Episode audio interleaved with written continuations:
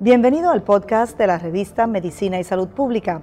Escuche los avances más relevantes para la medicina en Puerto Rico y el mundo. Si desea ver este podcast en vídeo, puede hacerlo en nuestro canal de YouTube Revista MSP.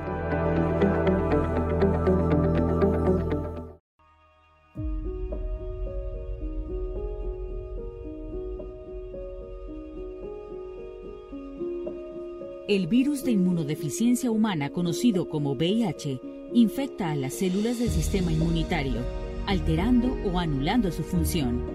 Desde hace más de 40 años, el mundo científico busca incansablemente la cura a una infección que produce un deterioro progresivo del sistema inmunitario, con la consiguiente inmunodeficiencia.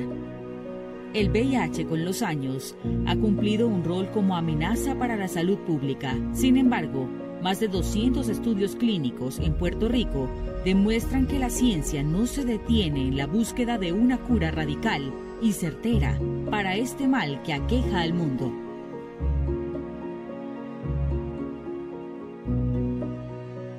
El primer caso fue en el año 1975, cuando estaba haciendo mi internado centro médico.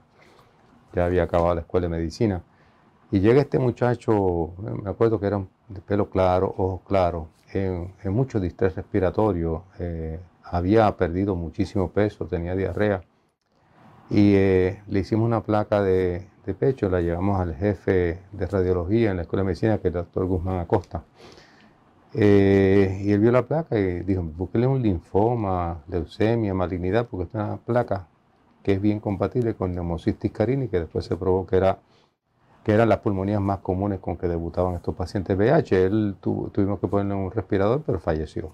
En 1978, cuando yo estaba haciendo mi subespecialidad en enfermedades infecciosas en el Hospital de Veteranos, llega este paciente eh, que no sabíamos que tenía. Tenía hongo en la boca, tenía diarrea, tenía una pérdida de peso enorme. Eh, y ahí lo vio hematología, oncología, servicio de pulmonar Nadie sabía que tenía esta persona y entonces fallece. Claro, un amigo mío eh, que estudió, ingeniería con esta persona, pues lo iba a ver con cierta frecuencia. En 1986, más o menos, pues 86, 87, me encuentro con mi amigo y le pregunto el nombre de aquel amigo que le iba a ver allá al hospital de veteranos. Me lo dio. El lunes yo llamé al doctor Ramírez de Arellano, que era el jefe de patología del Hospital de Veteranos, y le digo, sí, porque nosotros me acuerdo que le habíamos guardado suero, sangre. Y le pregunté si había sangre de este paciente que fue visto en 1978. Él me llama por la tarde y dice, sí, que tenían suero. Y yo dije, hazle una prueba de Western Blot para VIH. Y le expliqué el caso y este, me llama como a los cuatro o cinco días que era positivo. O sea que el primer caso real que hubo en Puerto Rico, probado, eh, porque se hizo en el 87, eh, aunque fue ocurrió en el 78, fue ese, ese primer paciente. Allá para el año 2000, 2000 eh, una persona que conocí y un día decidió dejarme una carta encima de la cama. Y esa carta decía que pues se estaba enamorando de mí, que estaba sintiendo cosas muy bonitas por mí, pero que no quería dañar la amistad y que lo más que le temía era que yo lo rechazara porque era VIH positivo. Eh, yo tomé el teléfono y lo llamé y le pregunté, ¿verdad?, sobre por qué, desde cuándo era VIH y todo ese tipo de cosas. Y él me dijo que hacía un año que estaba diagnosticado y que no estaba tomando tratamiento médico. Entonces yo me preocupé bastante y le dije, mira, yo creo que la prioridad aquí es eh, tu tratamiento. Así que yo voy a, verificar una clínica que hay cerca para ver cómo podemos hacer una cita y yo te puedo acompañar, si me lo permite, para que comiences de nuevo el tratamiento porque eso es muy importante. Pero que estamos hablando del 2000 donde todavía un diagnóstico de VIH eh, se, se, pensaba que era una causa de muerte. Y entonces eh, la persona accedió, fuimos, sacamos la cita, y ese día que lo llevé, a la casualidad, que la enfermera me dice, oiga joven, ¿usted se va a hacer la prueba de VIH? Yo le dije, no, no, yo no, yo estoy bien, no tengo ningún riesgo, este, yo estoy súper bien. Y ella me dijo, bueno, pues si está tan seguro de estar bien, pues vamos a hacerla, ¿verdad? Y así salimos de alguna duda y, pues verificamos que eso sea correcto, ¿no? Y yo con mucha duda pues, accedí y puse el brazo y ya me, tomó la muestra de sangre. Eh, dos semanas después recibí una llamada por teléfono que tenía que ir a, la clínica. En ese tiempo el sobre se entregaba, se entregaba un sobre cerrado, y la persona se lo entregaba a uno y uno lo abría. Y al abrirlo, pues vi que el resultado era positivo. Esos años 80, no es hasta el año 85-86 que comienzan los proyectos de investigación con una droga que es AZT.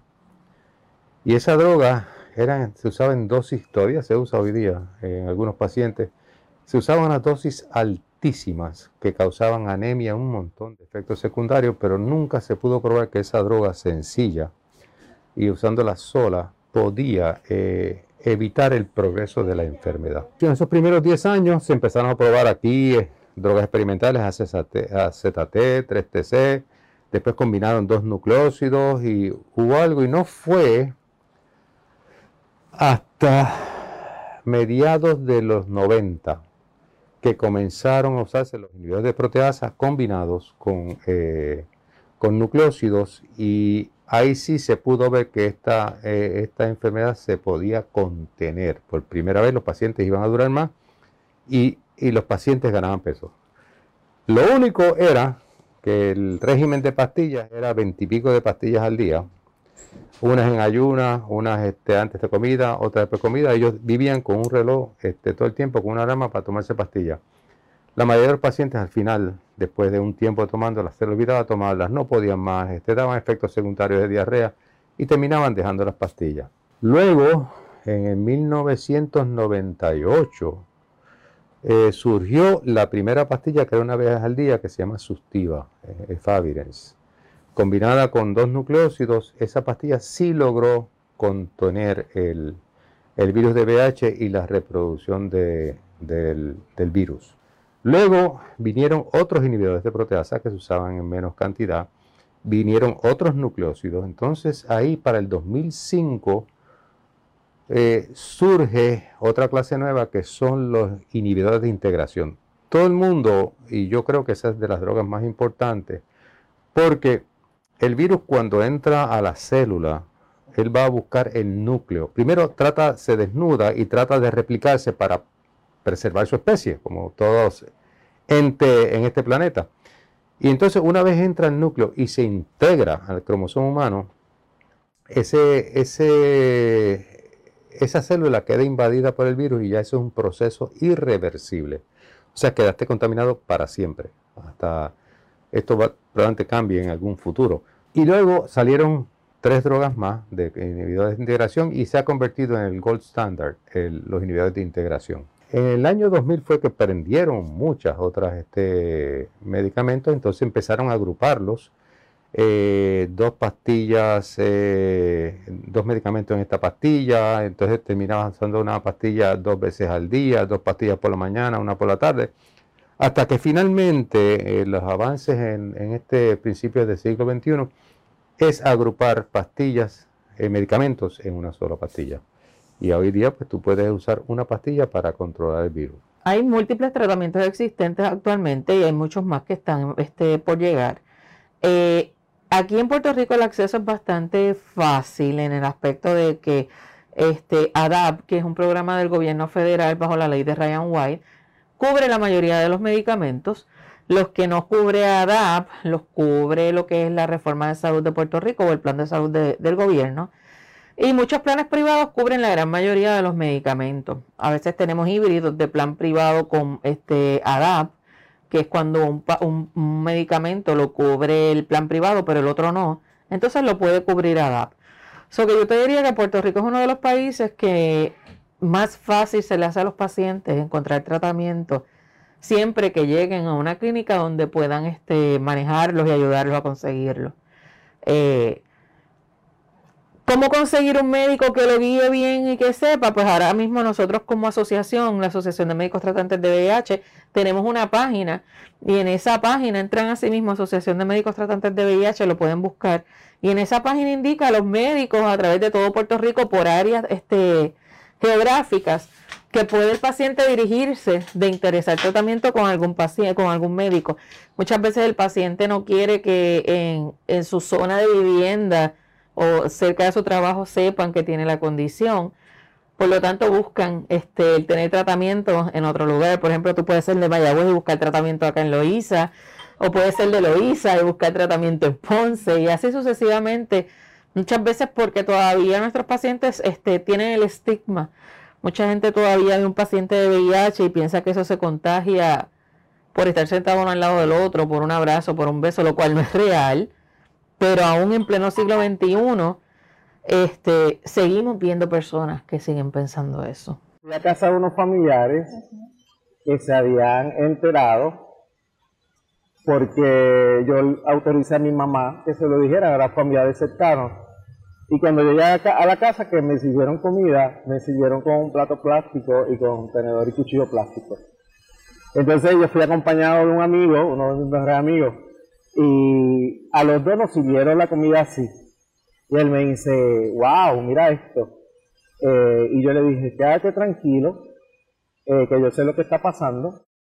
Eh, todo es cuestión de educar. La realidad de las personas eh, viviendo con VIH en Puerto Rico es una que ciertamente ha mejorado. Hace, muchos años, para la década del 90, había una limitación de acceso a servicios, de, conocimiento sobre lo que es eh, el virus del VIH, pero hoy día ha cambiado, afortunadamente, podemos decir que cuentan con acceso a tratamiento para trabajar, para recibir todos los cuidados médicos que requieren sin embargo, eh, tenemos que reconocer y destacar que todavía hay mucho camino por recorrer en el área de educación y, crear conciencia sobre eh, el virus, lo importante de no juzgar y no crear conceptos erróneos de por qué una persona vive con VIH o adquirió eh, el virus, cómo lo adquirió. Y eso para nosotros todavía es importante recalcar que hace falta desarrollar campañas educativas y campañas de prevención y que las personas sepan que el VIH es como cualquier otra condición de salud, que todos estamos a riesgo de, adquirir el VIH y que es importante que regularmente y anualmente le pidamos también a nuestro profesional de la salud que nos haga la prueba del VIH.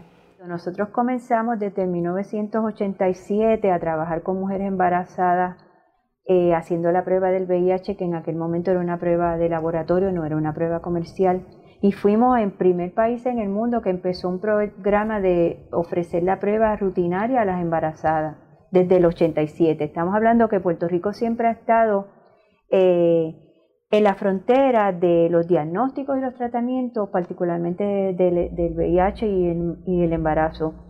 También participamos en el primer estudio de medicamentos para eh, ver si esos medicamentos funcionaban en reducir la transmisión, que fue la droga AZT y ese estudio, para que tengas una idea, pretendía reclutar 750 mujeres embarazadas con sus bebés. Cuando iban por 450, el análisis ético eh, encontró que la droga era tan efectiva que no se justificaba dar placebo, porque la transmisión en las mamás que habían recibido AZT era 8% y la transmisión en las mamás que estaban en placebo era 26%.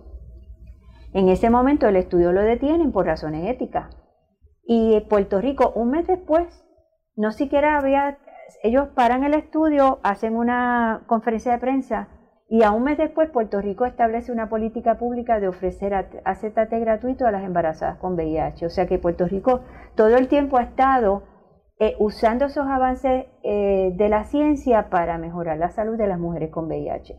Nosotros estamos viendo que en Puerto Rico obviamente la, transmisión se ha reducido por los tratamientos, gracias ha sido un logro de la ciencia, los tratamientos y toda esa empresa y colaboración de pacientes, proveedores, industria y, y servicios de salud. Pero aún así, todos los días se infectan personas. En Puerto Rico, la mayor parte de la gente que se infecta en este momento, 2020, son hombres que tienen que tienen sexo con hombres que son jóvenes. Sin embargo, hay mujeres que todavía se infectan y yo todavía recibo pacientes, mujeres embarazadas, personas embarazadas. Ya no podemos hablar de mujer embarazada, tenemos que hablar de personas embarazadas eh, que llegan con un diagnóstico en este embarazo del VIH, que se han infectado y no saben cuándo, ¿verdad? Así que esto es algo bien importante. Quizás uno de los mensajes es la rutinización de la prueba, que la prueba la hacemos como parte de nuestro cuidado de salud como parte de nuestro cuidado anual y si estás embarazada te vas a hacer la prueba al principio del embarazo y al final del embarazo. Los jóvenes que tienen, eh, hombres que tienen sexo con hombres jóvenes, se les recomienda la prueba más frecuentemente. Y así, dependiendo de nuestro, aún a cualquier edad, como parte de nuestra rutina de cuidado de salud, esa prueba es importante.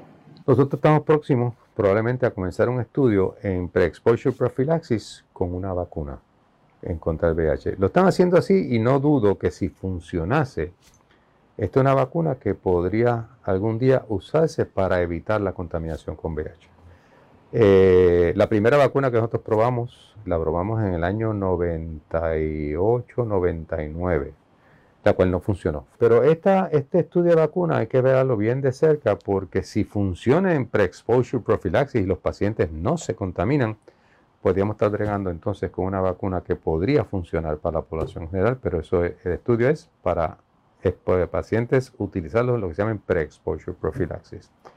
Así que el, el futuro, llevo 40 años viendo pacientes VIH, o sea que todos los estudios de estos medicamentos se han hecho aquí, este, cuando es experimentales hemos hecho sobre 200 y pico estudios clínicos, de los cuales yo soy investigador en 154. Eh, pero todas las drogas fueron probadas aquí, este, los inhibidores de entrada, todo eso fue probado cuando eran experimentales, algunos son mejores que otros. Pero en el futuro, eh, eh, los medicamentos van a ayudar, pero hay que ir a los santuarios y sacar ese virus de ahí. Ya sea con este método o métodos alternos. Por ejemplo, si tú tienes este, un edificio lleno de bandidos y criminales, eh, si tú quieres atraparlos tienes que sacarlos del edificio. A lo mejor tú tienes que tirar gas lacrimógeno y los apresas fuera del edificio. Y a lo mejor el virus, si tienes todas las demás células protegidas, tal vez tendrás que tirar algún tipo de gas lacrimógeno, entre comillas, para sacar ese virus de ahí y entonces cogerlo cuando vaya a invadir la célula. Es un concepto. El otro concepto es el de destapar el sistema inmune para que vaya a atacar estas células y podamos eh, erradicar el virus de las células durmientes. Son conceptos nuevos que hay que prestarle mucha, mucha atención para el futuro.